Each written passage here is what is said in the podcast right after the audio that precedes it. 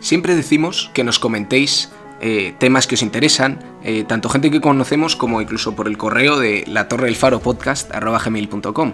Y, y, bueno, hoy os traemos un tema que tenemos en el tintero y que nos pidió hace tiempo María, una, una oyente, eh, y nos llegó por correo y nos hace mucha ilusión pues traer este tema que si bien no es de extrema actualidad, es, podemos decir que es, que es de actualidad continua. Es un tema que resurge cada cierto tiempo y que en nuestras relaciones con, Gran Bretaña o con Inglaterra sale continuamente. Es el tema de Gibraltar. El tema del peñón de Gibraltar es, es algo que está metido en nuestra conciencia española y, que siempre, cada, como digo, cada cierto tiempo resurge en política y cada vez que hay un tema con Inglaterra, pues tenemos quejas en ese aspecto. Con el Brexit ha habido novedades y ha habido hasta a lo mejor oportunidades perdidas. Pues eh, hoy viene Alfonso a comentarnos qué es el tema de Gibraltar, de dónde viene históricamente y dónde está ahora mismo. Pues eh, cuéntanos un poco, Alfonso. Nico, pero te, lo insisto, yo no vengo de ningún sitio, soy el coanfitrión, macho, estoy aquí todos los días, no vengo, yo no soy invitado. Bueno, ya tengo la muletilla pillada. No, pero efectivamente, como dices, es un, un tema que nos, que nos eh, piden que hablemos y feliz lo hago, ¿no? Porque como dices, el tema de Gibraltar es posiblemente una de las eh, piedras angulares de nuestra política exterior. Eh, dicen que España en Europa es muy eurobeata y siempre inclina la cabeza y dice que sí, salvo con algunos temas. Y Gibraltar es uno de ellos. Ahora veremos si sí, si no, y como tú dices, has dicho algo que me ha encantado, oportunidades perdidas. Las ha habido a punta pala en los últimos años, ¿no? Pero vamos a empezar un poco, si parece, por cómo encaja, cómo encaja la piedra en la península. Bueno, para empezar, nos visualizamos todos Gibraltar. Es importante saber geográficamente qué es, ¿no? Gibraltar no es una península, no es una isla. Gibraltar es lo que se llama un istmo. Es una lengua de tierra muy finita que luego acaba en la roca, ¿no? Eh, eso para tener un poco la, imagen del mapa puesto que será importante. Eh, Gibraltar fue, no vamos a hacer una historia del neolítico, evidentemente, ¿no? Pero vamos a ir a lo fundamental de esta historia que es el Tratado de Utrecht. Tratado de Utrecht, 1713-1714, cuando se firman las dos paces, la de Utrecht y otra más, eh, parece muy lejano y muy distante. Bueno, pues este tratado sigue de actualidad, es importantísimo y es lo que condiciona el problema de Gibraltar hoy en día, en el 2022. Eh, este tratado viene después de, la Guerra de Sucesión Española. Exactamente. Y el artículo 10 del tratado es el interesante. Dice, la ciudad y castillo de Gibraltar, juntamente con su puerto, defensas y fortaleza, con entero derecho y para siempre, sin, sin excepción ni impedimento alguno, será propiedad del reino de la Gran Bretaña. Pero, esto es lo importante, seguidamente dice, la dicha propiedad se cede a la Gran Bretaña sin jurisdicción alguna territorial y sin comunicación alguna abierta con el país circunvecino por parte de tierra. Es decir, Gibraltar queda aislado como una posesión británica. Ni el agua es suya, el agua alrededor, ni, esta es la parte, la parte importante, sin comunicación alguna. El istmo, la lengua de tierra, tampoco es, de, tampoco es inglesa, esa es, parte es española. Lo único que es eh, inglés de acuerdo con el Tratado de Utrecht es la piedra, el, peñón en sí. Y además el, el Tratado de Utrecht daba a España trato preferencial si Inglaterra alguna vez quería deshacerse de Gibraltar o si pretendía vender Gibraltar. España siempre tendría la prioridad a la hora de eh, poder recuperarlo.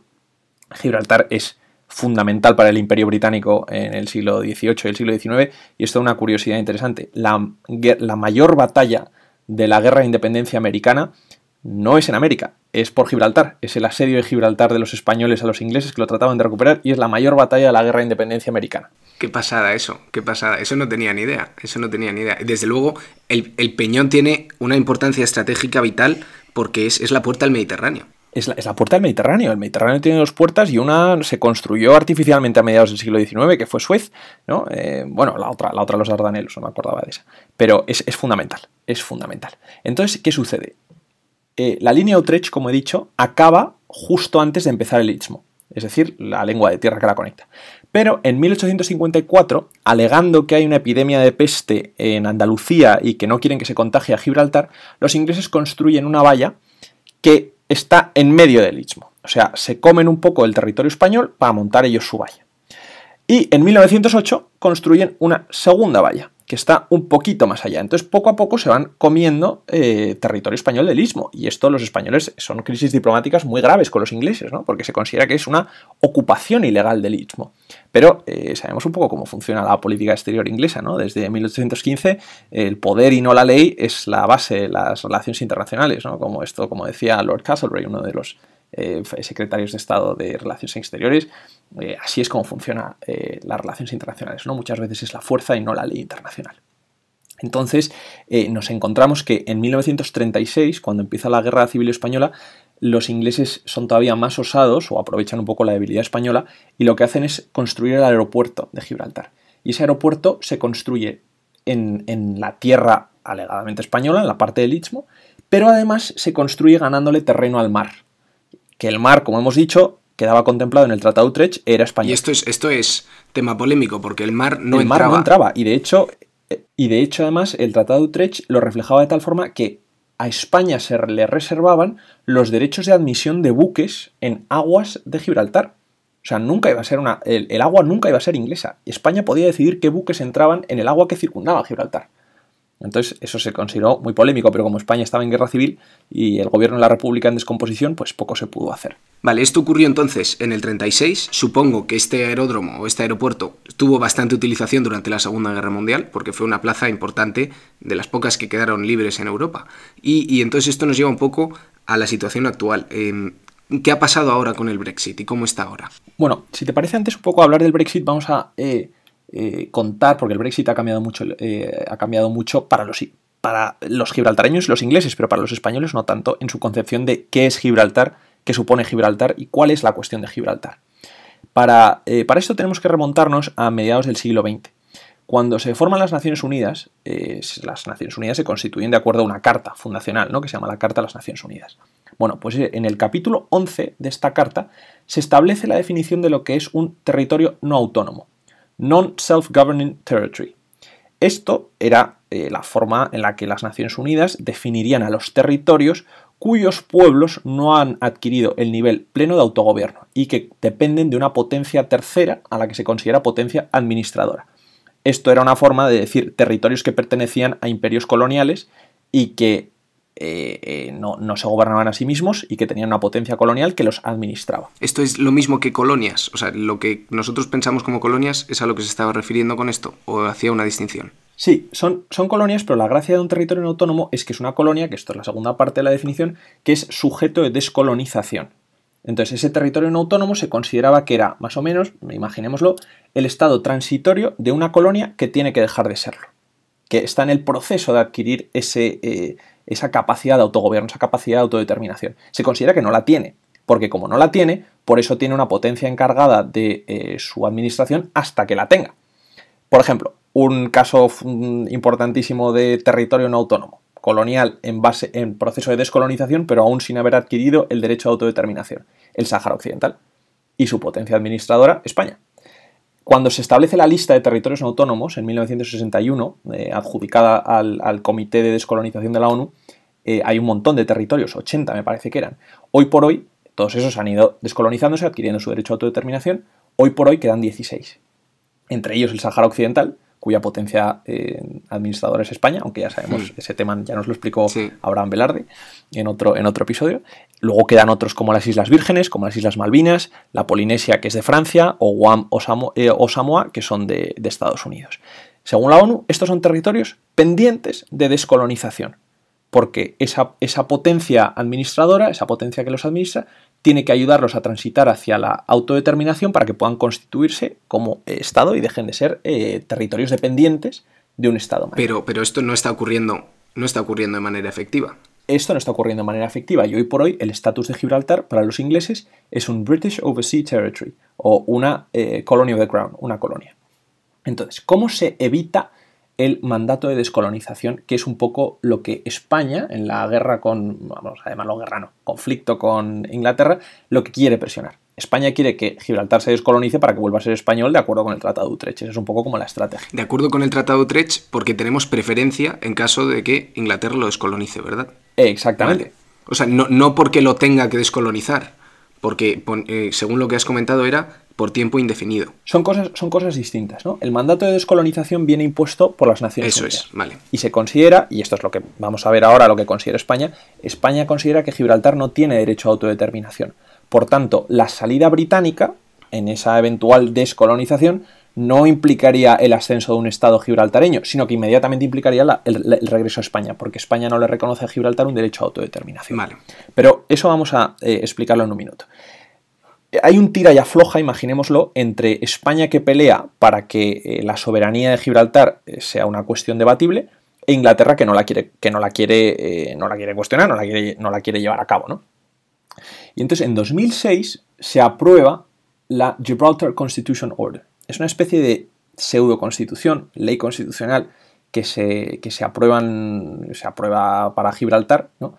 con el fin de decir que ya no es un territorio sin gobierno, ya no es un territorio eh, eh, sin autonomía, es un territorio que tiene un gobernador general, como, mm, como tienen muchos territorios de la Commonwealth, que es el representante eh, del, jefe del Estado británico, que es el que se encargaría de la política de defensa y la política exterior, y luego tiene un gobierno elegido por los gibraltareños que tiene el resto de poderes.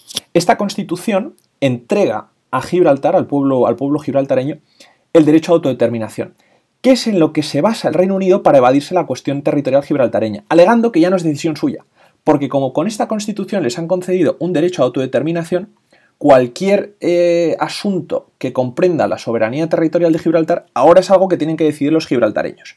Y España es aquí donde dice que no, donde disputa la legalidad de esta constitución y alega que, que los gibraltareños hayan dado esta constitución con un sistema de gobierno como el que quieran poner, no cambia el estatus internacional de Gibraltar, que sigue siendo eh, eh, ese territorio eh, pendiente de descolonización. ¿no? Entonces, ahora ya hay, una, hay un conflicto de, de definición. ¿no? España piensa que Gibraltar no tiene derecho a autodeterminación y los ingleses sí lo piensan. Entonces ahí hemos llegado a un tira y afloja que no llega a ningún sitio. Y esta diferencia es importante porque en el caso de que tenga derecho a autodeterminación, ya no entra dentro de ese tipo de territorios que comentabas. Y entonces, eh, corrígeme aquí para ver si lo he entendido. Si deja de, en algún momento de ser de Inglaterra, son los gibraltareños los que eligen. No pasa automáticamente, por así decirlo, a formar parte de España. Que es lo que diría el Tratado de Utrecht. Eso es lo que alegan con esto, que como ahora los gibraltareños tienen derecho de autodeterminación concedido por esta constitución, de separarse de Inglaterra, lo que sería es para ser Estado independiente de Gibraltar. Vale. Y por eso los españoles dicen que eso no, que eso no puede ser. Entonces hay, hay este tira y afloja, pero esto es lo que digo que ha llegado a un punto muerto, porque los españoles dicen, la cuestión territorial de Gibraltar es una cosa que se tiene que decidir de acuerdo con lo establecido en el Tratado de Utrecht y en la legalidad internacional entre las dos potencias eh, supuestas administradoras, ¿no? España y el Reino Unido. Y el Reino Unido lo que dice es, no, porque como nosotros le hemos dado eh, derecho a autodeterminación a Gibraltar, aprobándoles esta constitución, esto tiene que ser entre los tres y nosotros no podremos hacer nada que no quieran hacer los gibraltareños. Y eso es lo que España dice, esto no es una negociación a tres, esto es una negociación a dos y Gibraltar no es, eh, no es un sujeto en esta negociación. Esto va a ser históricamente muy importante en, en, en lo siguiente, ¿no? porque y aún antes de que se aprobara esta constitución gibraltareña del 2006, Inglaterra siempre alegó que nunca haría nada respecto a Gibraltar, de alguna forma evadió sus obligaciones eh, de acuerdo con las Naciones Unidas, nunca haría nada respecto a Gibraltar sin contar con el apoyo del pueblo gibraltareño, cosa que España nunca aceptó. Entonces, ¿cómo, cómo utilizó esta excusa? En 1966, el ministro de Exteriores de España, eh, Fernando Castilla, propone un plan, un plan para solucionar la cuestión de Gibraltar. Y ese plan incluye la ruptura del Tratado de Utrecht, la integración de Gibraltar España, que los británicos mantuvieran una base militar y un estatuto especial para los gibraltareños.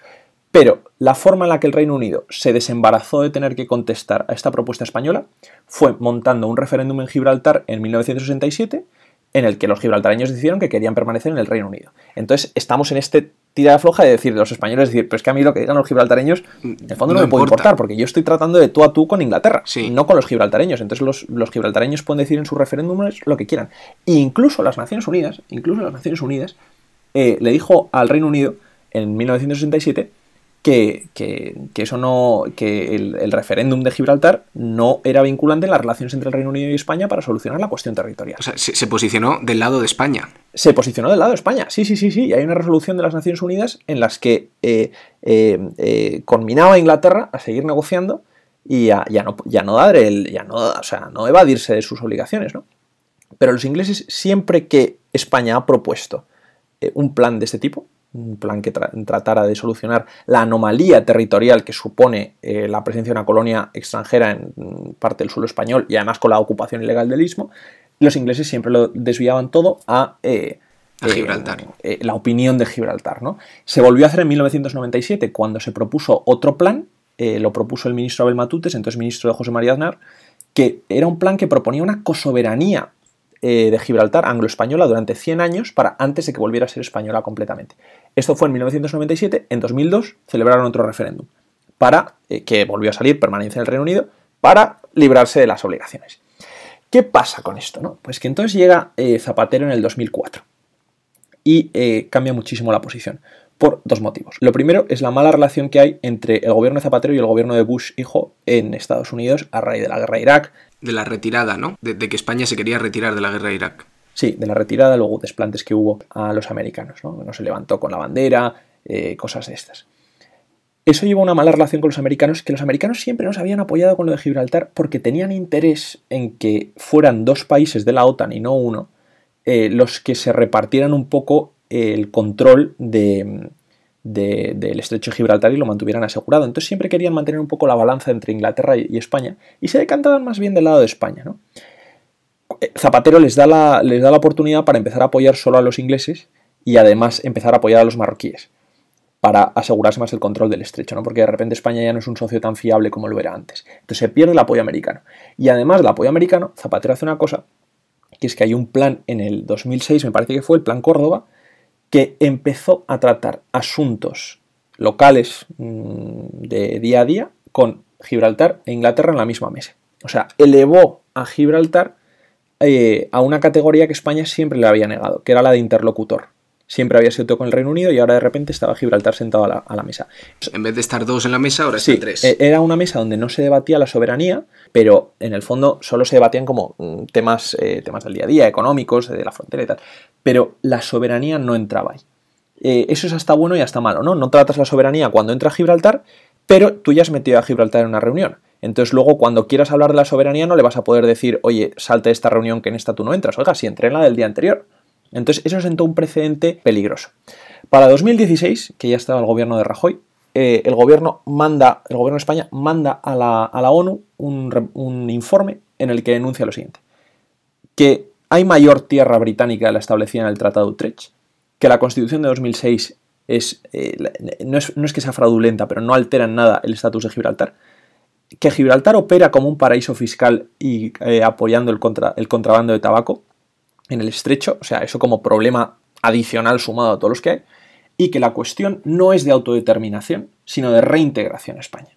Que ese es el tema que está sobre la mesa. No sé si, no si sobre Gibraltar va a ser un Estado independiente, que no lo puede ser, porque no tiene autodeterminación, sino si va a estar ligado a España y no a Inglaterra. Y esto ocurre eh, a raíz del Brexit. O sea, porque has dicho 2016, esto, que es cuando esto ocurre justo. Este informe, este informe se manda en febrero de 2016, justo antes del Brexit. El Brexit es en junio. Todo esto, además, salpicado, toda esta historia de Gibraltar, eh, de varios choques, eh, pues, barcos que entran, que no, puertos que se expanden, que no, eh, artificialmente, visitas de la familia real inglesa, eso siempre sentaba fatal cuando viajaban a Gibraltar. Entonces, de repente, en 2016, el Brexit, el Reino Unido decide salir de la Unión Europea y resulta que en Gibraltar ha habido mayoría de voto a favor de la permanencia. Entonces los gibraltareños, que tienen derecho de decisión según los ingleses, se encuentran con esta situación de decir, oye, Inglaterra se va a la Unión Europea, pero no nos queremos ir nosotros, nosotros nos queremos quedar. Entonces, bueno, oiga, es que no se puede sorber y soplar al mismo tiempo, ¿no? Si usted parte del Reino Unido, entonces sale la Unión Europea con él. Lo que pasa es que, que salir a la Unión Europea junto al Reino Unido iba a ser catastrófico también para España, porque iba a suponer que hubiera una frontera dura entre España y Gibraltar, ¿no? Y hay muchísima comunicación de gibraltareños que van a trabajar a España, más bien de españoles de la línea de la Concepción que van a trabajar a Gibraltar, ¿no? Entonces, que ahí hubiera una frontera dura eh, era malo, era malo también para los intereses españoles. Entonces, lo que se buscó, y esta es la gran oportunidad perdida, es que ahí, y esto es mi opinión, creo que es donde se podría haber presionado con lo de la cosoberanía, porque el plan que propuso el ministro de Exteriores entonces, José Manuel García Margallo, era que si había una cosoberanía, una cosoberanía anglo-española de Gibraltar, Gibraltar podría permanecer adherido a una potencia que condujera sus relaciones exteriores. La potencia administradora, en este caso España, junto con el Reino Unido, habría una de ellas que sería miembro de la Unión Europea. Luego Gibraltar podría permanecer dentro de la Unión Europea aunque el Reino Unido saliera, porque sus relaciones exteriores dependerían de España. ¿no? Por supuesto, los gibraltareños dijeron que ni de broma esto y que ellos querían una Unión Europea, pero ni España, sin España y sin nada. Entonces, eh, eh, claro, tenemos que entender que en el 2017 el gobierno es muy débil en España, está el problema de Cataluña subiendo y eh, Rajoy decide prescindir de García Margallo y lo cambia por Alfonso Dastis, que es un ministro mucho más suave en lo que respecta a la cuestión de Gibraltar. Y Dastis dijo que aunque no renunciaba a recuperar Gibraltar, nunca haría que Gibraltar fuera rehén de las relaciones Unión Europea-Reino Unido para la formalización del Brexit. Todos los países de la Unión Europea tenían derecho de veto sobre el Brexit, porque el tratado de Brexit tenía que aprobarse por unanimidad. Y entonces España podía vetarlo si no quedaba satisfecha con, eh, con cómo se trataba Gibraltar. Y de hecho Margallo propuso una cosa a través de Esteban González Pons, que ahora vuelve a estar en el PP, en la cúpula, que era eh, equipararlo con lo de Irlanda. Los irlandeses se molestaron mucho con esto y, no salió, pero hubo un tiempo en el que sí se pensó que España podía bloquear el Brexit si no quedaba satisfecha con lo de Gibraltar. Dastis dijo que no, y luego vino Pedro Sánchez en el 2018, que también insistió en que eso no iba a suceder. Entonces el acuerdo al que se llegó, y acabo con esto que sé que me extiendo, es que eh, España no vetaría, eh, no vetaría el acuerdo del Brexit si se solucionaba lo de Gibraltar con un acuerdo bilateral entre España y el Reino Unido. Esto es una cosa muy famosa, porque Pedro Sánchez vino con la piel del oso sin haberlo cazado. Dijo que él no iba a vetar el Brexit, pero que tenía una carta firmada del embajador inglés ante la Unión Europea y cuatro memorandas suyos diciendo que, se iban, que iba a haber unas negociaciones posteriores al Brexit. Fue muy criticado, sobre todo por una frase que dijo las Cortes, que dijo si lo de Gibraltar sale bien y si no, también, cuando vino a dar cuenta de un Consejo Europeo. Entonces, eh, en eso fue criticado porque decía, ah, pues usted una carta es que una carta no es vinculante, es que este embajador, una carta de un embajador ante la Unión Europea, le puede decir, le puede decir lo que quiera.